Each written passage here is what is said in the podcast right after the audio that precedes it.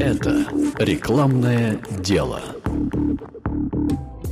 Привет, ты слушаешь подкаст о креативном копирайтинге, о теории и практике профессии, которой я занимаюсь более 20 лет. Меня зовут Влад Данки, и я продолжаю рассматривать и обобщать идеи, которые изложены в книге Юджина Шварца «Breakthrough Advertising», которую я считаю очень ценным пособием не только для креативного копирайтера, но и вообще для всех, кто работает с рекламными, да и не только с рекламными текстами.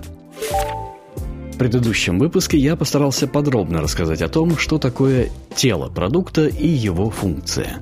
Это два основных параметра в нашем первичном анализе продукта, где мы отделяем то, чем является рекламный продукт, от того, что это дает потребителю. Также я немного остановился на том, что задача копирайтера – четко обозначить какую-то особенность продукта и связать ее с каким-то одним массовым желанием, чтобы эта связь обещала удовлетворение этого самого желания. Тут все, в общем, по хрестоматии. Знаменитые Рисы и Траут, если не ошибаюсь, даже вывели такой маркетинговый афоризм «Отличайся или умри», как парафраз на дарвинистский принцип «приспосабливайся или вымирай». Закончил я на том, что главным инструментом в обозначении этого отличия, этой особенности, является рекламный заголовок и слоган. Повторю еще одну мысль, поскольку она важна.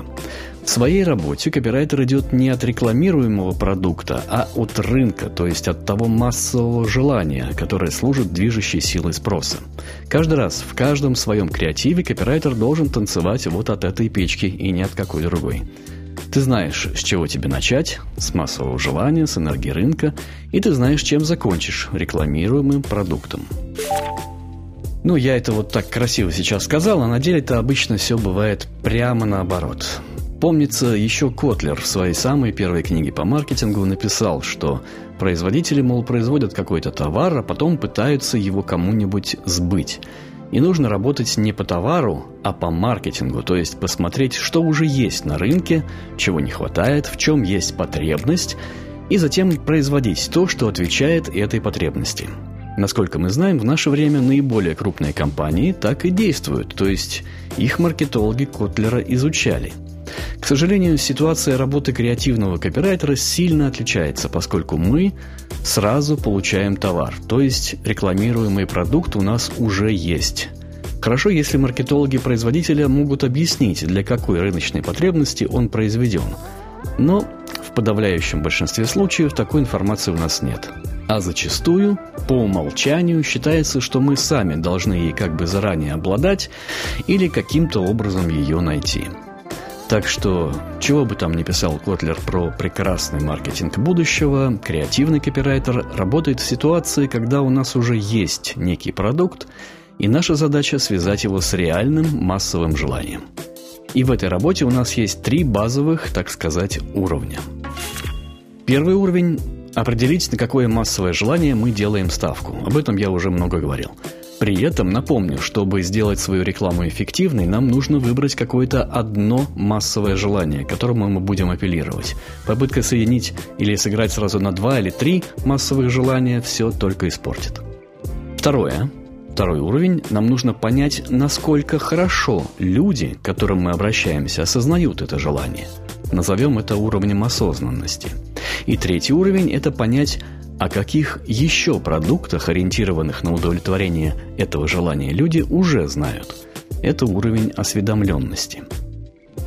Пару слов о втором и третьем уровне, чтобы было понятно, так как, собственно, они и составляют базис нашей креативной работы. Уровень осознанности означает, что люди могут четко осознавать то желание, к которому мы обращаемся, но также они могут осознавать его лишь смутно, нечетко. Приведу пример из недавней практики. Заказчик хочет сделать социальную рекламу, направленную на охрану природы. Ну, вроде бы тема такая уже всем хорошо известная. Однако, как только задаешь вопрос, а почему люди должны хотеть охранять природу, в ответ получаешь недоуменное молчание. И это понятно, уже столько лет все видят такого рода агитацию и настолько к ней привыкли, что вопрос «а почему?» ставит в тупик. Но социальная реклама – это же не просто агитка – Социальная реклама должна мотивировать, то есть точно так же, как и коммерческая реклама, она должна обращаться к массовому желанию. Вот поэтому Попробуй сейчас немного подумать над этим вопросом, а почему или ради чего люди могут хотеть защищать природу? Я дам свой ответ в конце выпуска. Третий уровень – это осведомленность людей о других товарах или услугах, удовлетворяющих выбранное нами массовое желание. Это понимание нашего конкурентного поля, ведь реклама, как я не устаю повторять, это борьба за внимание целевой аудитории, которая вовсе не настроена это внимание нам уделять. Поэтому важно знать, кто еще что-то говорит на ту же самую тему и что они говорят. Если мое рекламное сообщение окажется просто повторением того, что уже много раз было сказано другими, то люди, скорее всего, не захотят уделять этому свое внимание – они не увидят в этом ничего особенного, а следовательно и ничего интересного, на что бы они обратили внимание. Хотя слово «реклама» происходит от итальянского глагола, означающего «громкое выкрикивание», если ты выкрикиваешь что-то, не вызывающее интереса, то ты просто создаешь бессмысленный информационный шум. А такого шума в жизни современных горожан и без тебя слишком много. Поэтому важно понимать, а что люди уже знают о других продуктах, с которыми ты собираешься конкурировать за их внимание. И вот тут я подхожу к самому главному аспекту мастерства креативного копирайтера. Это слоганы и заголовки. Благодаря популярной, в том числе художественной литературе, слоганам в нашем обществе уделяется особое внимание. Я даже часто встречался с тем, что само слово «копирайтер» некоторые руководители бизнесов трактовали так «А, то есть ты слоганы сочиняешь? Ну да, и слоганы тоже я сочиняю, да. Однако автор рекламного текста – это в первую очередь автор небольшого рассказа, эссе. Свою профессиональную карьеру, я думаю, копирайтеру лучше начинать не с сочинения коротких броских слоганов. Это такое увлекательное, конечно, занятие, но все же лучше начинать с небольших текстов в вольной форме, проводящих логичную, подкрепляемую эмоциями связь между человеческим желанием и рекламируемым продуктом. Ведь по сути любой рекламный креатив – это небольшой рассказ. Даже если это рекламный баннер, он все равно, как любой плакат или картина, рассказывает какую-то мини-историю. Вот, например, я э, вижу баннер какой-то медицинской клиники. Он совершенно банален. На нем изображена миловидная девушка в белом халате и надпись «Медицинские услуги для каждого». Хотя мне трудно понять, к какому массовому желанию обращается эта реклама, все равно в нем, э, в этом баннере угадывается какой-то мини-рассказ, какое-то обещание, что если вы придете в эту клинику, вас встретит вот такая вежливая, миловидная девушка, которая с профессиональным вниманием отнесется к вашей проблеме. Потому что это ее работа – внимательно и дружелюбно относиться к каждому посетителю.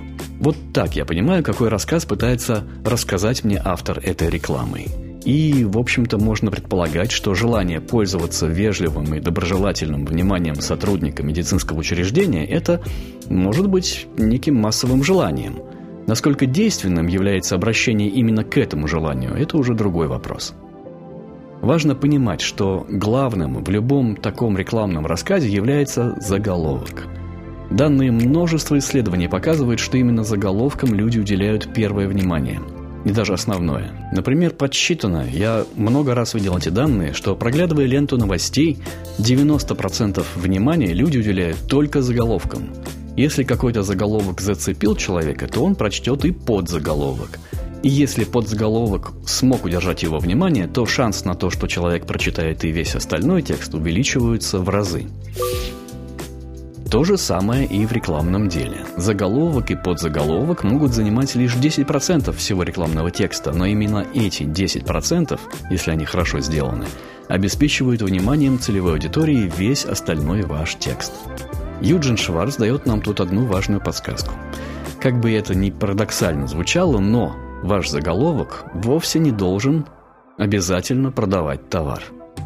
Единственная задача заголовка – зацепить внимание читателя, чтобы он прочел следующую фразу, то есть подзаголовок. Каждая фраза должна вести его к следующей и так далее. Повторюсь, Хорошая реклама – это рассказ, которым вы увлекаете вашего потенциального покупателя и влечете его к своему продукту. Одним лишь так называемым продающим заголовком можно решить дело только в том случае, если покупатель уже активно ищет нужный ему продукт, и вы готовы предложить ему какое-то специальное условие, например, акционную скидку.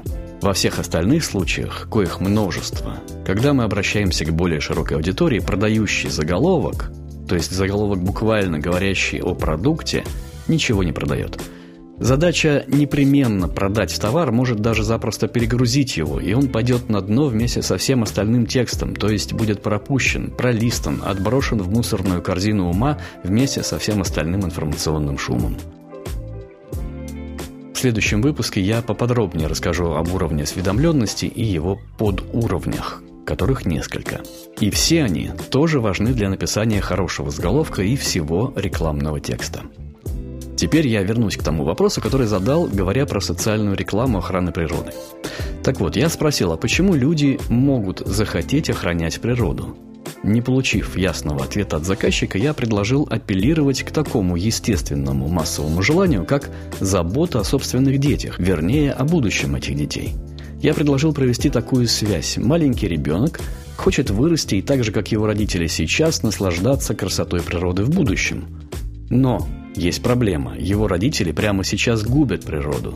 И может статься так, что когда он вырастет, у него уже не будет той возможности наслаждаться ею, о которой он мечтает. Потому что нынешние взрослые все погубили. Да, это можно считать довольно сильным преувеличением. Но, к сожалению, наша нынешняя жизнь вполне ясно говорит нам, то, что еще совсем недавно казалось невероятным – оказалось удручающе реальным, и причиной этому послужили вполне конкретные действия людей. Так что преувеличение в этой рекламе может оказаться вовсе не таким уж преувеличенным. На этом у меня пока все. Это был шестой выпуск подкаста «Рекламное дело». Меня зовут Влад Данки. Впереди еще много интересного.